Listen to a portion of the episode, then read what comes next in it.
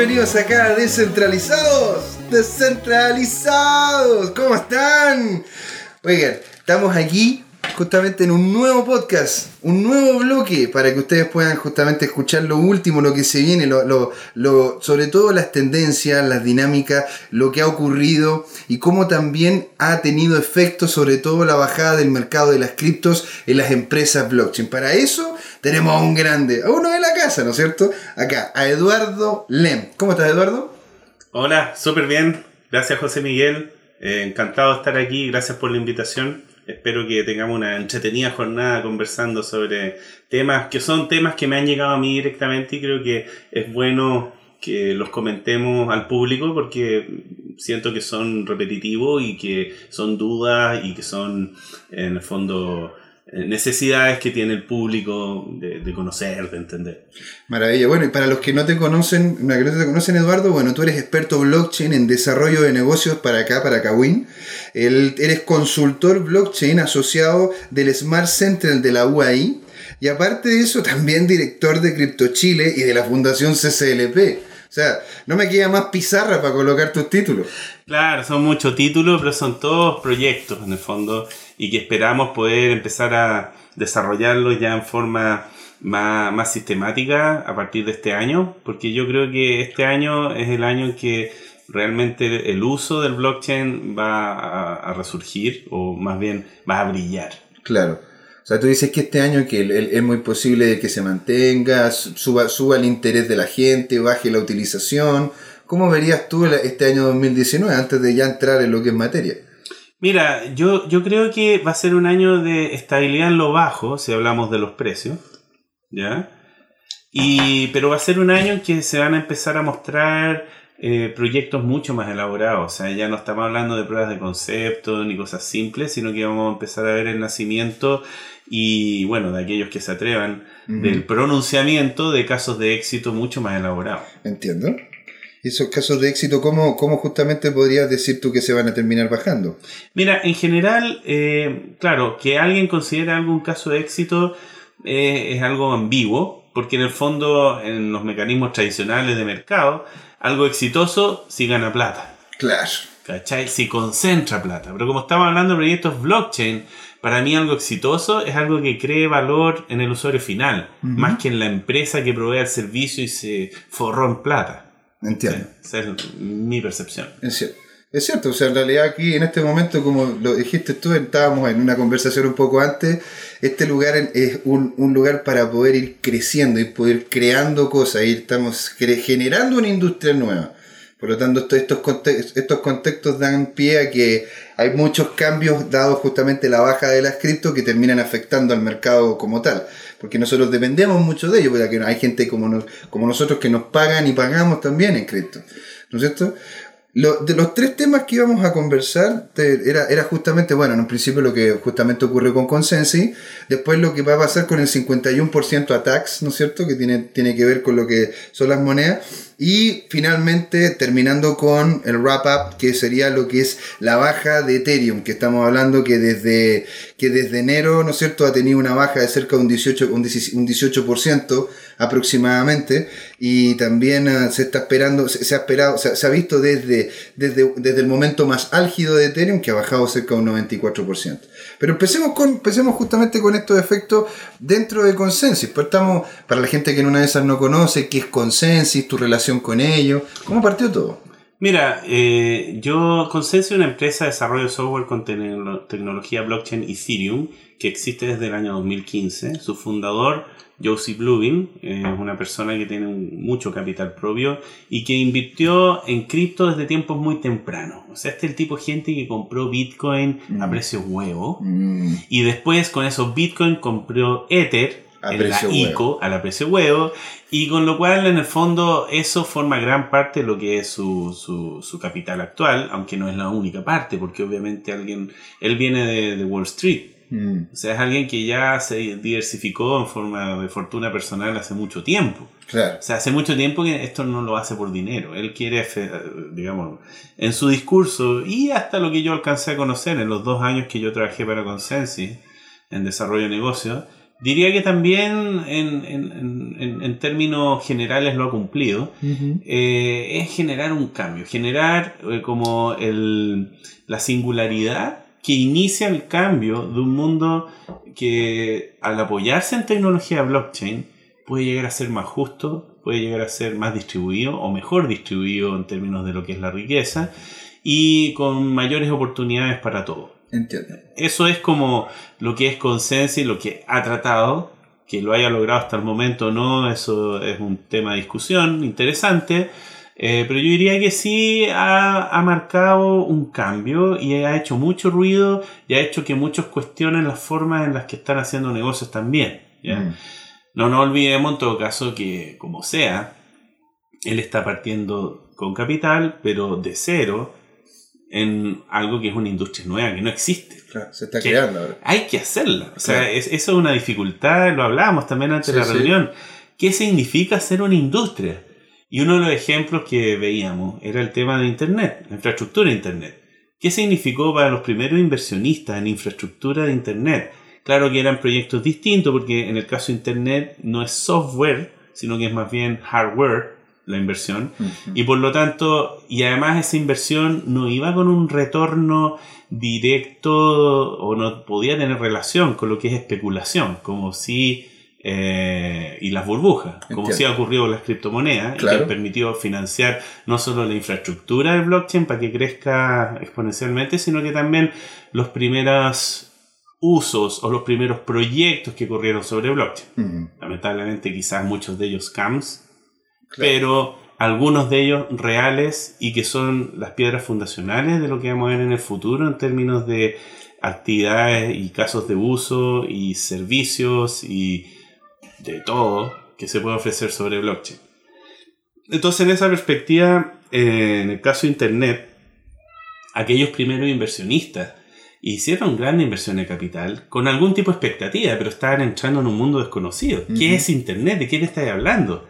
Y además desde puntos de vista distintos, algunos ubicados en Estados Unidos, otros en Chile, otros ubicados en Alemania, otros en China. Claro. O sea, la diversidad en el fondo de situaciones bajo las cuales se fue generando Internet eran pero infinitas. Y bajo esas condiciones, estos inversionistas iniciales en infraestructura de hardware para, en el fondo, Internet, sobre todo en una industria que eh, tenía todo incipiente, o sea, partiendo por el protocolo, TCP/IP. Claro. TCP/IP, vamos en la versión 6. Eh, hubieron seis versiones antes. Que haya sido transparente para los usuarios es un gran logro de estos creadores de las primeras infraestructuras, ¿te fijáis? Y eso, y eso ha significado mucho trabajo de hormiga que nadie ve, mm. pero que está ahí. Y que significó que muchas empresas, empresas crecieran, florecieran y también quebraran y cayeran y fueran reemplazadas. Muchas estrategias de negocio, de compras, eh, merger and acquisition, como dicen en inglés, o sea, fusiones y adquisiciones, compras agresivas, eh, especulación, lo mismo un poco que blockchain hoy en día con el tema del software. Pero eso de a poco fue madurando y madurando hasta que llegó al punto que hoy en día es relativamente estable y tiene una penetración de mercado gigantesca. Más aún con las capas de hardware que han ido cayendo encima, como por ejemplo las redes celulares que te permiten mm. ahora también interactuar con Internet. Ha crecido la atracción de clientes y al final ahora se convirtió en un commodity y es un negocio básicamente eh, casi tan predecible como lo que podría ser calcular el crecimiento de utilización energética de un país y por lo tanto qué tipo de infraestructura necesito yo en el país para poder seguir incentivando eh, eh, o sea, más que incentivando, desarrollando la infraestructura de generación y transmisión eléctrica para eh, la generación o creación de valor o la productividad de un país. Y justamente Internet de a poco fue convirtiéndose hasta lo que hoy en día conocemos como el marketplace o mercado más grande del mundo. Antes uno hablaba de mercado, hablaba, no, el mercado de Alemania, el mercado de Estados Unidos, la bolsa de Nueva York, la de Londres. de Londres, ¿no es cierto? Ah, claro, esos eran los mercados. Los pues, mercados eran bolsas de gente que se vinculaba con esta institución. Exacto, pero de repente apareció Internet que da la impresión que es una super bolsa. ¿Te fijas? Pero es una bolsa que todavía le falta seguir evolucionando. Es es una bolsa incompleta. Le faltaba, por ejemplo, eh, daba eh, su incepción, que es totalmente distribuido. Creció simultáneamente en varios lugares independientes entre sí y el único pegamento que había entre ellos en Internet, entre estos eh, inversionistas iniciales, era el protocolo TCP/IP, un estándar gratis.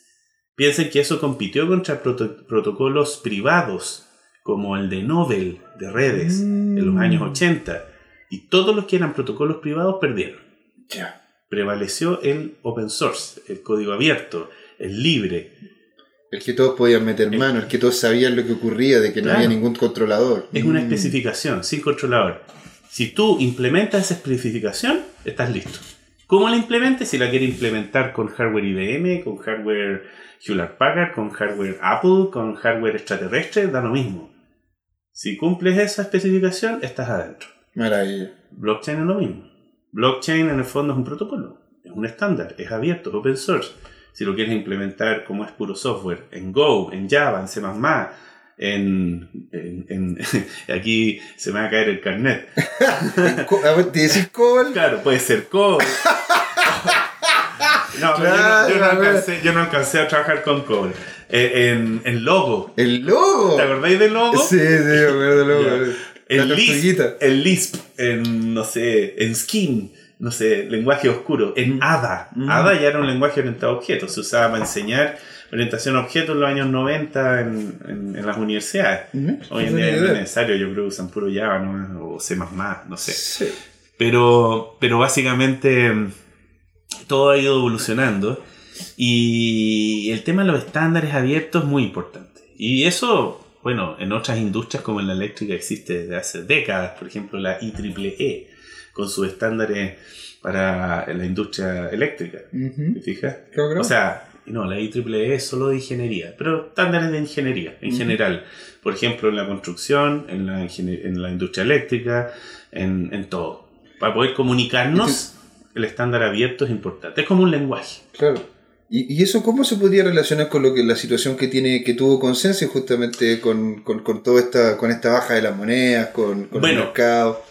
Justamente, eh, dado que esto, así como la infraestructura de Internet creció de a poco y creció y cayó y los actores que participaron de ahí eh, crecieron, maduraron y murieron, muchos de ellos, la gran mayoría, dicen que la industria, Meltem Demirors, ¿no es cierto? Nuestra sí, la, la, la, señorita Meltem, ahí le mandamos un saludo, una grande. La, la gran gurú.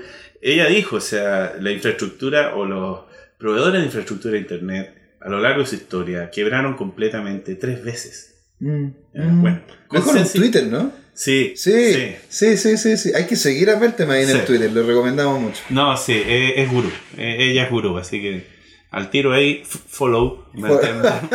follow mi corazón. claro. Y, y básicamente eh, el, el, tema ahí es que un poco lo mismo sucedió primero con los blockchain. Acuérdate que partió Bitcoin y al minuto siguiente teníamos 100 forks distintos eh, con diferentes niveles de modificaciones, como podía ser Bitcoin Cash, Litecoin, Litecoin, Cash. Litecoin Cash, o sea, al tiro, ¿cachai? Y se hacía para cada uno de ellos ICOs, es decir, em, eh, ofertas iniciales, en este caso de criptomonedas, para buscar financiamiento y tracción simultáneamente. Pero el punto es sobre qué, porque como no se tenía claro el para qué servía un blockchain, entonces parecía que el valor único era la moneda y que tú por el puro hecho de imaginarte una moneda eh, estabas creando un mercado. Mm. Eh, claramente no es así, digamos. Entonces muchas de esas quebraron, o sea, muchas de esas no existen, o sea, no sé, hoy en día en teoría hay algo así como 1600 criptomonedas distintas dando vuelta. Muchas de ellas son tokens que corren sobre blockchains, por ejemplo, sobre Ethereum. ¿Ya? Pero igual son criptomonedas porque eh, existen dentro de un eh, mercado definido dentro de un blockchain. Eso es la magia de los contratos inteligentes, ¿no es mm. verdad? Pero a la larga también, de los últimos años, de todas las ICO que tenían que ver con proyectos que corrían sobre Ethereum, que se volvió la plataforma de facto para las ICO, como el 90%. Y aquí no estoy siendo preciso, pero si quieren saberlo, búsquenlo en internet, Google, la sabe Ahí está CoinMarketCap, pueden llegar y saber toda esta cuestión. Y... Casi el 90%. hay una página bien buena, EcoAlert, yo creo que se llama. sí, sí, existen. La verdad es que eh, usando las palabras clave uno llega. O sea, básicamente aquí Google nos hace la pega. Sí, es cierto. Es verdad. San, Google, San Google lo sabe. San Google lo sabe, así que no, no es algo que me preocupe saber yo, ni me da vergüenza no saberlo. Claro. Eh, pero eventualmente el punto es que muchas de esas yo he escuchado, Ujú. valídenlo con Google, cerca del 90% y más fracasaron. Igual que las primeras empresas que se fundaron sobre Internet a finales de los 90, también. Ahí también hubo una burbuja. Mm. También quedó la embarrada. También, Y claro. esto es cíclico. Las embarradas parten desde embarradas chiquititas, cuando la tecnología está partiendo y que nadie ve y por lo tanto no son noticias. Hasta que crecen lo suficiente para ser noticias, pero eso no quiere decir que sea la última vez que van a ocurrir. Claro. Entonces, en el caso de Internet hizo noticia cuando Internet consiguió un market share en sí, como en negocios que funcionaban sobre Internet y como atractivo para inversión de más de una cierta cantidad de plata, ¿no es cierto? Que cuando eso estalló y generó una burbuja, llamó la atención. Claro. ¿Te fijas? En este caso, en el caso de, de blockchain, desde el año 2009 con Bitcoin, básicamente esto ocurrió varias veces. Mm. La primera gran caída fue el año 2013. eh, 2013 creo, con el tema de MTGOX. Con Empty Gox. sí. MTGOX se escribe M-T-G-O-X y significa Magic the Gathering Online Exchange. Claro, eh, ¿Por era, qué? era eso, era eso inicialmente. pues. Era eso inicialmente. Era, era- era un lugar para poder cambiar las, ma- la- la- la- las cartas Magic. digamos, el punto nació así. La persona que en el fondo eh, eh, eh, era dueña o guiaba eh, ese exchange de Bitcoin, inicialmente había creado un marketplace, un, en el fondo un exchange centralizado tradicional de Internet con su base de datos Oracle, a ser ujú. tú, para el intercambio de mercado secundario de cartas Magic. Eso. Eso. Y en esta wea le la raja, pero él con eso aprendió cómo se hace un exchange. Mm. Aprendió cómo se hace el software. Llegó Bitcoin y dijo, puta, esta wea es plug and play, po, weón". Ya. Le cambio la base de datos por Bitcoin, me las arreglo ahí como hago esta wea, y sigo haciendo lo mismo, pero ahora con criptomonedas. Ese sería. Mira tú. Esa fue la genialidad. ¿Y por qué tiene gracia eso? Porque antes de eso, para comprar criptomonedas, tienes que mandar un sobre, una carta, weón, Sí. sin, con re- sin remitente, pero con un address, que es tu eh, dirección Bitcoin o tu dirección de tu wallet, básicamente, y adentro 100 dólares. Y eso dirigió a un weón ubicado, qué sé yo, en Seattle, no sé, Sí. que en el fondo con quien previamente tú habías hecho intercambio de email y habían acordado un precio y él te iba a dar, qué sé yo, 500 bitcoins por esos 100 dólares. Claro, lo habían acordado anteriormente en algún Exacto. foro, en algún Exacto. sitio, en un chat. Exacto. Y el weón se jugaba su reputación. Pues si no te transmitía, cuando le llegaran los 100 dólares, si no te hacía el traspaso de los dólares, tú hacías bolsa su nickname en un foro Claro. especializado. Sí, sí. Pero esa weá eh, tiene Esa- poca esa- profundidad, no tiene esa liquidez, cosa, exacto. eh, eh, en el fondo no está toda la información disponible, por lo tanto los precios no eran óptimos. Si tú mandabas el mail bajo otro seudónimo, el weón capaz que te diera eh, los mismos 500 mil bitcoin por 10 dólares. El problema cuando no tienes una bolsa, un exchange, porque no hay transparencia, no está toda la información. En cambio, con un exchange hay más información y los precios son mejores, son más justos más bien. Claro, se crea un mercado. Se creó un mercado. Ahí tenía, está la palabra. tenía oferta y demanda, entonces los precios Sí. se van regularizando, claro. Tenía, o sea, antes tenía oferta demanda, pero no era visible para todos. Mm, Entonces había más especulación todavía y había muchas ineficiencias de mercado y fricciones y qué sé yo. En cambio, en un exchange, eh, todo eso tiende a eh, normalizarse, ¿no es cierto? El punto es que entiendo hubo un problema Y hackearon esta cuestión, porque no era un exchange descentralizado. O sea, eh, no vamos a explicar ahora lo que es un exchange descentralizado, pero básicamente lo que hizo esta persona es que tenía un software que antes funcionaba para el Magic de Gathering y le cambió la base de datos y ahora funcionaba para, para esta eh, tecnología nueva que es el Bitcoin y lo hackearon. Pues, bueno. Sí, anda a saber tú qué seguridad tenía ahí metida. No se lo esperaba. Cuento corto, eh, quedó la embarrada, la gente pedía plata, él no la tenía, él, dicen que el weón se escapó con lo poco que quedaba, weón. Se perdieron muchos bitcoins que nadie tiene acceso, quedaron ahí Claro, quedaron ahí en el atrapados en cuentas, digamos, sin llave privada, digamos, o sin que nadie tuviera la llave privada. Y quedó la caga. Entonces el mercado... el, el mercado se fue a la mierda. Y Ya. montones de empresas que dependían de eso. Cuando digo montones no es en la escala hoy en día, pero en la escala bastante significativa, pero no suficiente para que esto saliera en los diarios, o no al menos en las noticias al público general, ¿te fijas? Solo en ámbito especializado. Eh, quebraron. Montones, montones. Y lo que vemos hoy en día fueron los sobrevivientes a eso, más gente nueva, que se fue nueva. sumando, se fue sumando, se fue sumando. Se creó una nueva burbuja, porque la gente olvida. Las burbujas son cíclicas. Eh, el tema de las estafas de los quesitos y las pirámides son cíclicas. ¿ya? La diferencia aquí está en que como esta plata gran parte va a la infraestructura blockchain, no está necesariamente concentrada en alguien, sino que está bastante distribuida. A pesar de ser una, una burbuja, genera mucho valor. Y en este caso el mismo Joe Lubin decía, ¿es una burbuja? Sí, claramente una burbuja, pero es una burbuja que eh, guía la- innovación. Drives innovation en inglés. ¿Cómo es la traducción de eso? Drives innovation. Como que impulsa la innovación. Impulsa la innovación. Perfecto. Eh. Es que sabe inglés aquí el chiquillo. Todos entrevistados ya. ¿Cuántos en inglés? No sé. Algunos sí, ya. Sí. Eh, exactamente, impulsa la innovación. Y tenía razón. Pero la burbuja seguía siendo burbuja. Y de alguna forma, eh, dado también el contexto del mercado de capitales tradicional, eh, que es muchísimo más grande que cualquier mercado de criptomonedas, de todas las criptomonedas juntas, ¿no es cierto? Dado un momento, eh, decidieron retirar, vender, y eso causa naturalmente una caída de precio. ¿Te fijas? Ujú. Lo mismo que hayan armado pirámides, también vieron que, chuta, se está poniendo complicado el tema de la regulación. Me van a quitar mi plata, Claro. me van a meter preso. Mejor vendo y salgo corriendo ahora, ¿no es cierto? Claro. Mucho de eso ocurrió. Y eso es una corrección de mercado al final. Entonces, todos estos burbujeros arrancaron, básicamente. Y lo que quedó es únicamente aquello que crea valor directamente.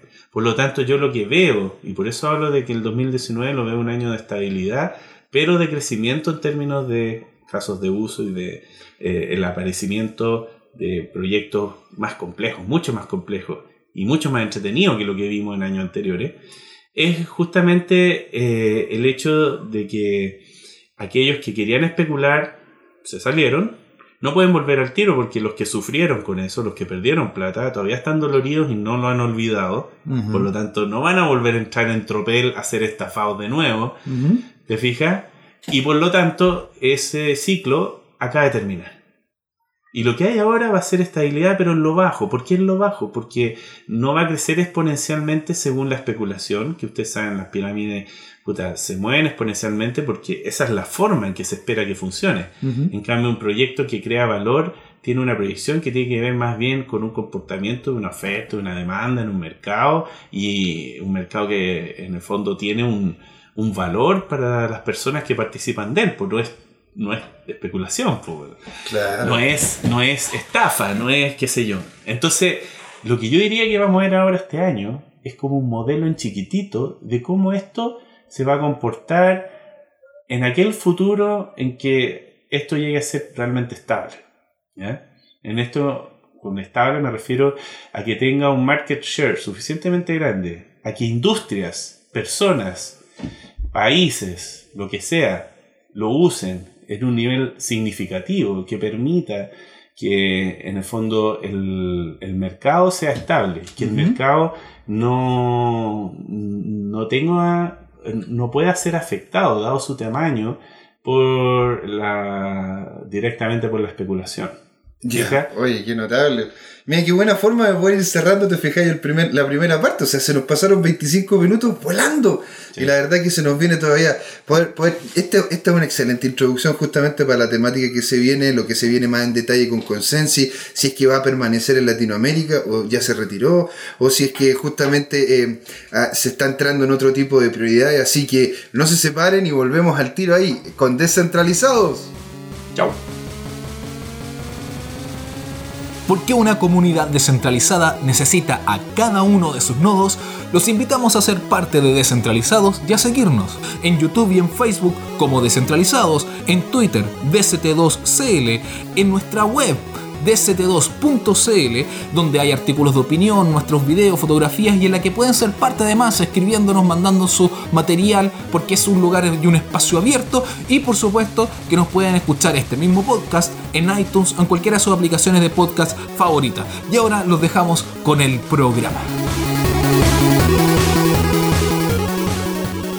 Chicos, de vuelta aquí a Descentralizados. Estamos de nuevo con Don Eduardo acá, conversando. Estuvimos conversando, de hecho, justo en, el intermedio sobre varios temas que queremos ir desarrollando. Uno de ellos, como quedamos justamente con el concepto de lo que había pasado con Gox y lo que es la baja de las monedas, poder ir cerrando lo que es el tema de lo que es consensus para que la gente tenga una idea. Y ya de ahí nos pasamos al 51% ataque, que es una de las cosas que también me imagino que va a terminar afectando el valor de las criptomonedas, sobre todo las altcoins, que no sea, porque en realidad se requiere quieren mucho hasheo, ¿no? Entonces, Consensi, este, según lo que yo estaba, según lo que yo estaba viendo, eh, se proyecta que un 13% del staff estaría justamente siendo desvinculado de esto. ¿Esto significa que se va a retirar de Latinoamérica?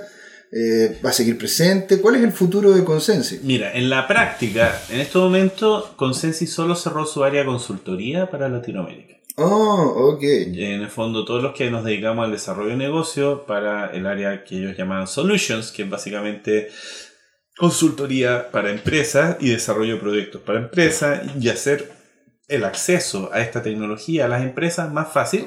Eso en Latinoamérica lo cerraron, pero no solo en Latinoamérica, también en Sudáfrica, en Japón, en otros países. ¿Y esto por qué? Producto en el fondo de la baja de las criptomonedas, siendo que era la fuente, una de las fuentes principales de financiamiento con Sensi, los llevó en el fondo a, hacer algo. O sea, si tú tienes un proyecto y una de las principales fuentes de financiamiento eh, falla, tienes que hacer algo, tienes que, dar una señal al mercado, no puedes quedarte, ah, yo ignoro lo que pasa, no, tienes que hacer algo. Mm.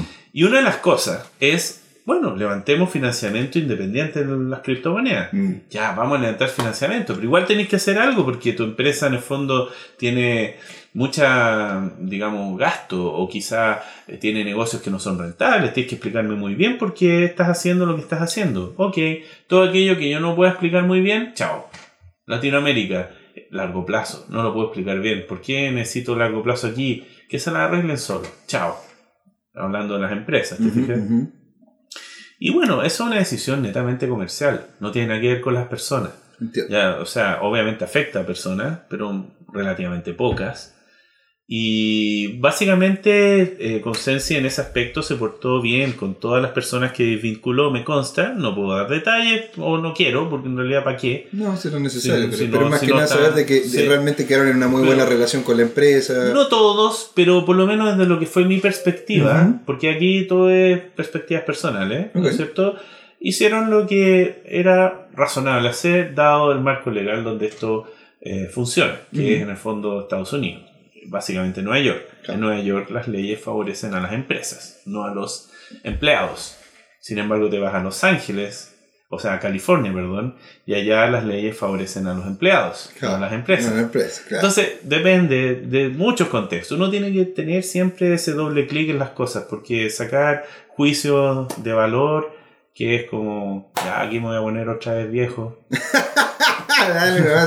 es como, como lo que uno más ve en las redes sociales. Todo el mundo sacando juicio de valor no tiene idea de lo que hablan, pero en fin, es nuestra nueva realidad. Eh, no, yo encuentro que lo que hicieron era un tema netamente económico, eh, de supervivencia en la empresa, y aunque no esté en Latinoamérica, igual aporta valor desde lejos. Ah, ya no, va a estar en Latinoamérica con La parte solutions, ah. pero los que desarrollan proyectos como por ejemplo You por el de identidad, que ustedes Mm. lo han visto acá, hay cosas. Sí, pues Andrés le mandamos un saludo a Andrés también, ahí nos escucha de vez en cuando. Sí.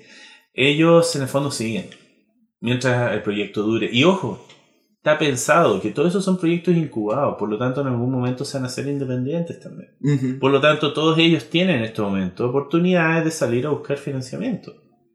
Un Yopor puede buscar financiamiento propio, no te para qué estar dependiendo de Consensi. Lo mismo los otros 50 spokes o proyectos incubados por Consensi. Tienen esa libertad también, de acuerdo a la forma en que ellos entraron, eso sí, porque ahí cada uno tiene su negociación propia, pero Claro.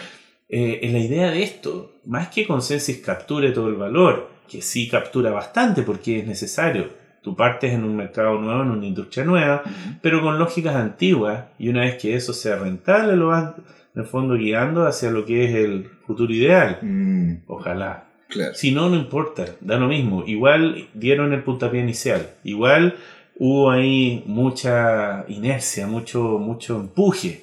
Y eso se agradece. Por lo Sí, menos claro. está ahí. O sea, ellos sirven de como plataforma para que tú justamente te puedas parar y hacerte notar y recibir, recibir lo necesario y de ahí, si es que tú gustas, puedes justamente ir haciendo crecer tu proyecto con inversiones, inversiones que no sean necesariamente de consenso. Claro, incluso desde el punto de vista Latinoamérica, eh, desde el punto de vista de emprendedores que hoy en día quieran partir con cosas acá.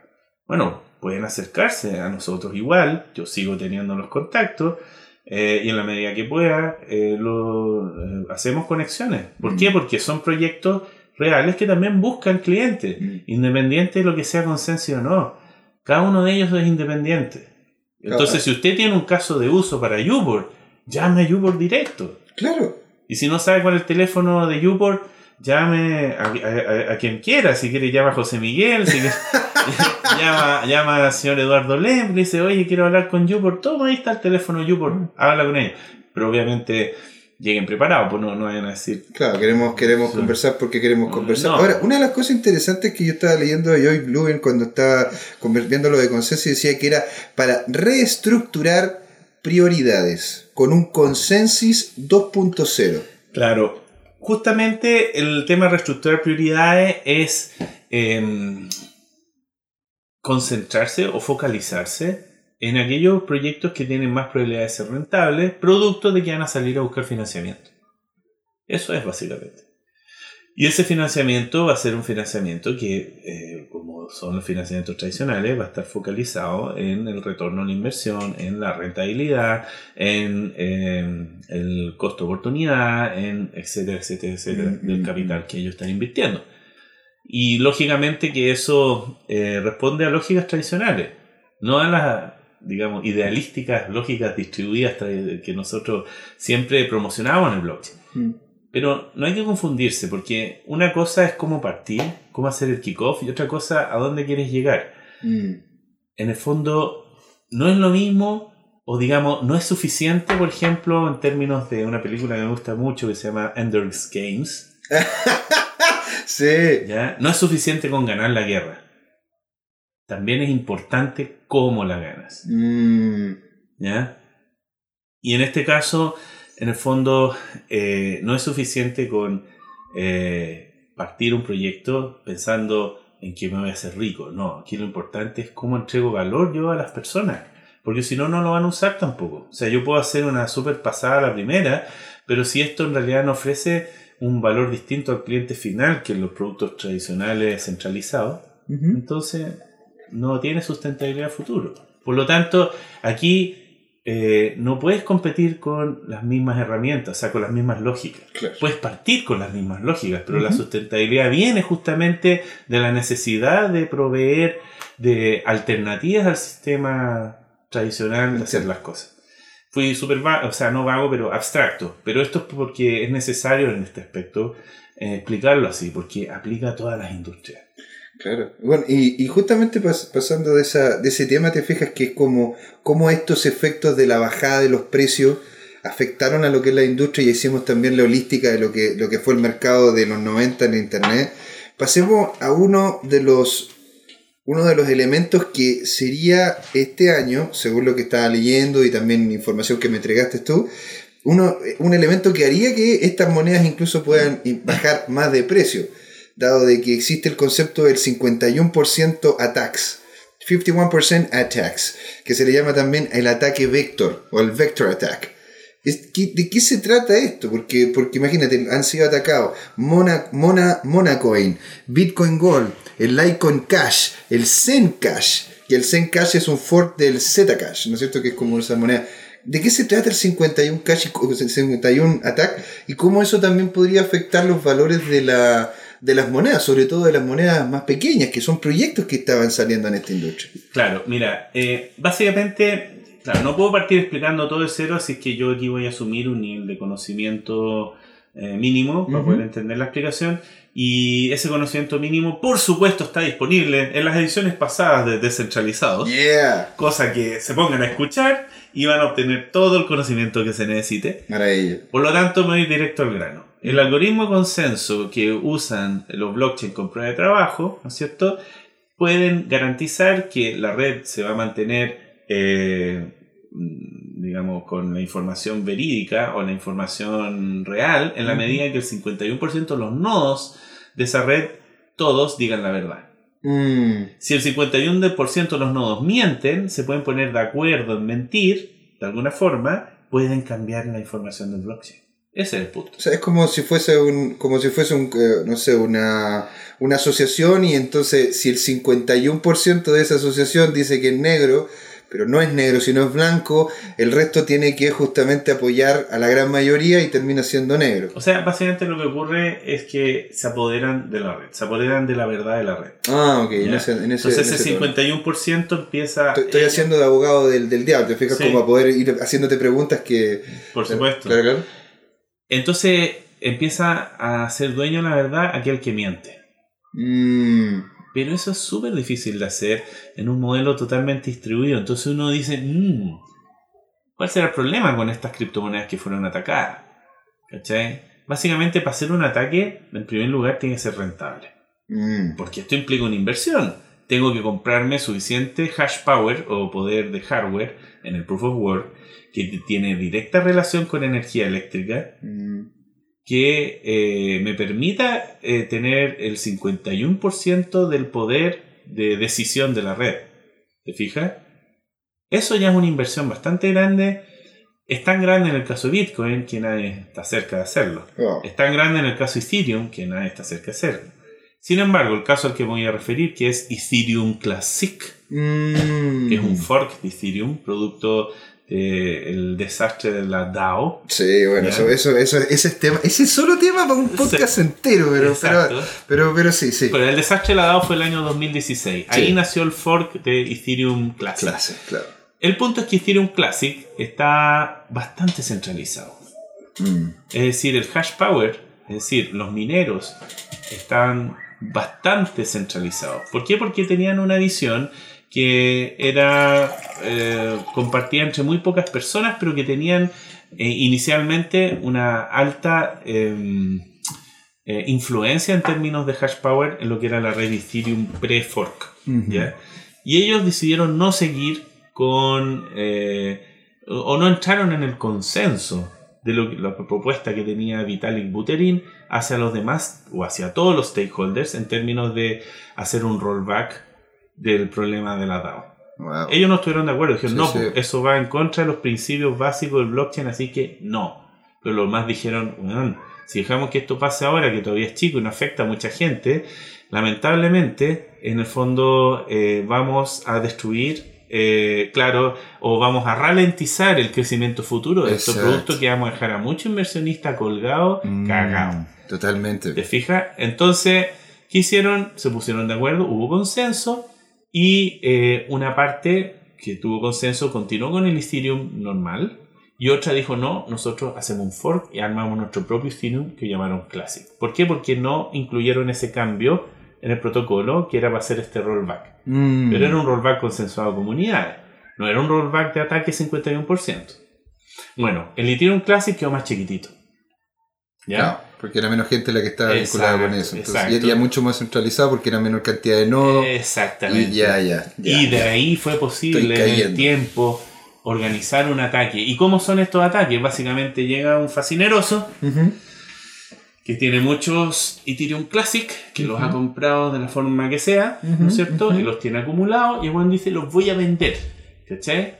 Pero quiero venderlos, pero no venderlos. Ya. Entonces, ¿qué hago? Ok, voy a la... Donde ahora que está esto listado en montones de, de exchange alrededor del mundo, tengo marketplace donde venderlo. Mm. Empiezo a vender, a vender a precios bajitos, pero cercano a mercado. Ujú. Pero para que yo me lleve la. Yo, yo, yo haga lo- los calces, digamos, y no, no lo haga otra persona, sino los hago siempre yo con un precio siempre competitivo. Y vendo, vendo, vendo. Cool. Con distintas wallets en distintos exchange. La raja. Cool. Y llegado el momento, hago mi ataque 51% y cambio la realidad del blockchain y todo eso que vendí me lo Me vuelvo a poner a mi wallet Claro, o sea, es, como, es como llegar y, y- y pa- y pagar todas las cuentas que uno debe, ¿no es cierto? La cuenta de la luz, el agua, el gas y toda la cuestión, y después digo, ya, paro el tiempo y recibo de vuelta todo eso que pagué y se, hace como el doble spending que se le llama, ¿no? Claro, es como un double spending, básicamente, que es algo que te permite, porque tú, si tú puedes cambiar el pasado del blockchain, eh, mataste el blockchain, básicamente. Bueno, lo que ocurre es que eso hace, obviamente, bajar el precio de esa criptomoneda asociada a ese blockchain, Claro. porque nadie la quiere ni ver, porque te la pueden quitar en cualquier momento. Claro, no, no tiene seguridad, no tiene la seguridad del Bitcoin, del Ethereum. En el fondo se vuelve igual de seguro que un sistema centralizado, Ujú, ni más ni menos. Ese es el problema. That's the thing. Entonces, ¿qué ocurre? Hay un dueño de las criptomonedas y ese dueño puede hacer lo que quiera con ellas. Por lo tanto, yo no quiero estar ahí, por lo tanto el precio baja. Porque la gente se va. Los que tenían sus cosas dijeron, antes que me las quiten, las vendo. Claro. Y las vendo a precio huevo porque prefiero, en el fondo, eh, hacer pérdida, pero no total. Claro, tener- prefiero perder 50 y no 100. Exacto. Así de simple. Y por eso baja. Ahora, ojo, no hay ninguna estadística hasta ahora que yo haya visto que hable de cuánto costó ese ataque 51%. Ni Claro. cómo se organizó, ni quiénes fueron. Mira, de hecho, fíjate que aquí en, en esto, en estos artículos que, está, que estaba justamente leyendo, te comento aquí que, de hecho, para poder hacer en una que era relativamente chiquitita, fíjate que eran, eran alrededor, mira, aquí lo tengo, de hecho, a ver, blockchain, consensus, blockchain, disconnected, eran, puede llegar a costar hasta 719 pesos haber, haber hecho un ataque. Y eso fue un ataque para a Bitcoin, que es una moneda chiquitita, te fijas que tiene, que tiene, ¿cómo se llama? El ataque de Bitcoin, por ejemplo. Ya, pues eso no son pesos, son dólares. No, son dos, son 709 719 dólares para atacar justamente eh, rentando computadores externos.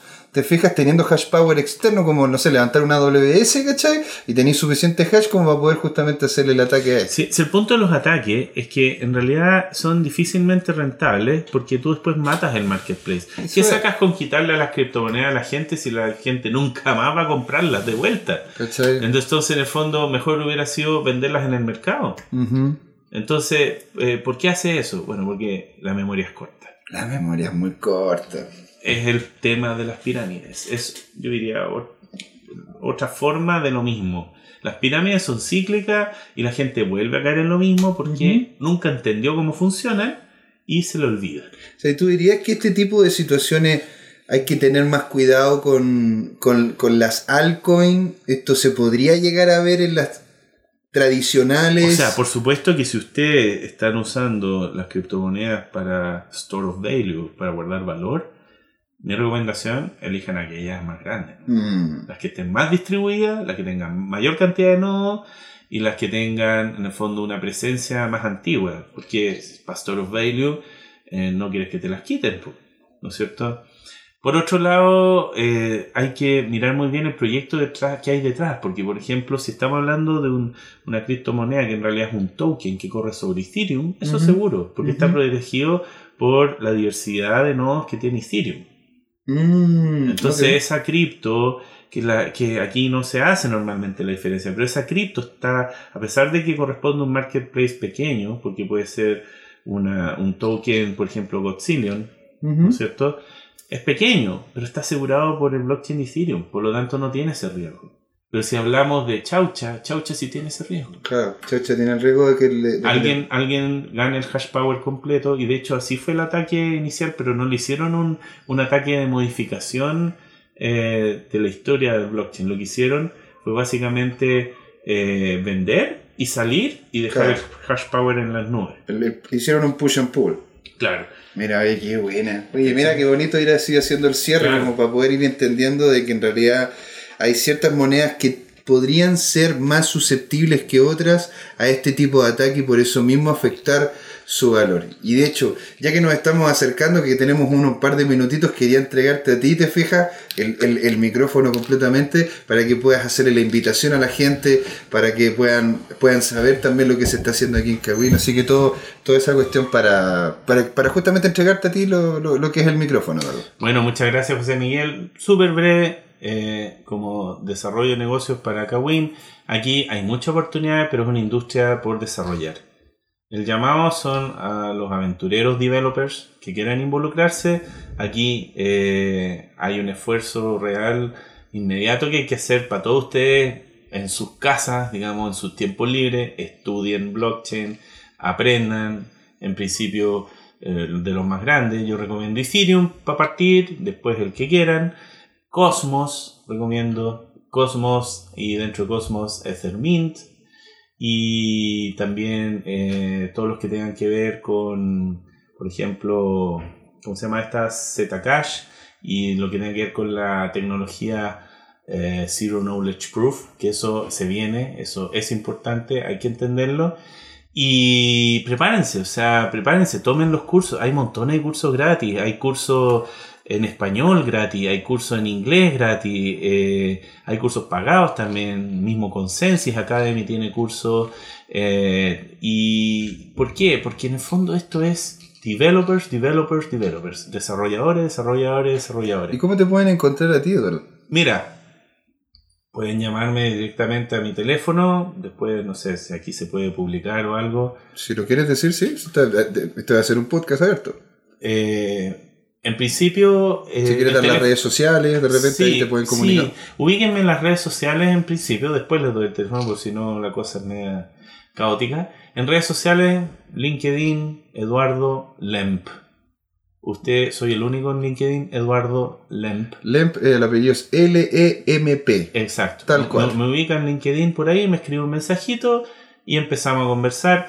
La idea aquí es que eh, yo estoy prospectando negocios y posibles desarrollos y en la medida que esto vaya creciendo, de a poco espero poder ir reclutando gente. eh, en un principio incluso socios, pero los socios tienen distintas condiciones de riesgo asociado. Esto es una aventura, no hay ninguna garantía todavía de nada, por lo menos en la perspectiva de lo que es el mercado chileno. Y bueno, esa invitación a todos ustedes y estudien. Y por favor, eh, no sé. Desarrollo. De- de- justamente acérquense, ubiquen a Eduardo en LinkedIn, en Facebook, también lo, lo pueden ubicar. Y la idea es que ustedes puedan acercarse, acercarse a Eduardo y poder, eh, y poder en una de esas ver participar en esta, en esta dinámica que se viene muy entretenida. Este año se viene muy, muy movido. Así que chicos, le damos muchas gracias a Eduardo por haber estado acá. Le, le- le mandamos un gran, gran saludo a don Claudio que en este momento está, está en sus vacaciones, así que eh, le- que lo disfrute, que lo pase bien y que ya nos veremos aquí la próxima semana. Y esto también se los agradezco a ustedes por estar ahí. Esto fue Descentralizados, descentralizados. Nos vemos chicos.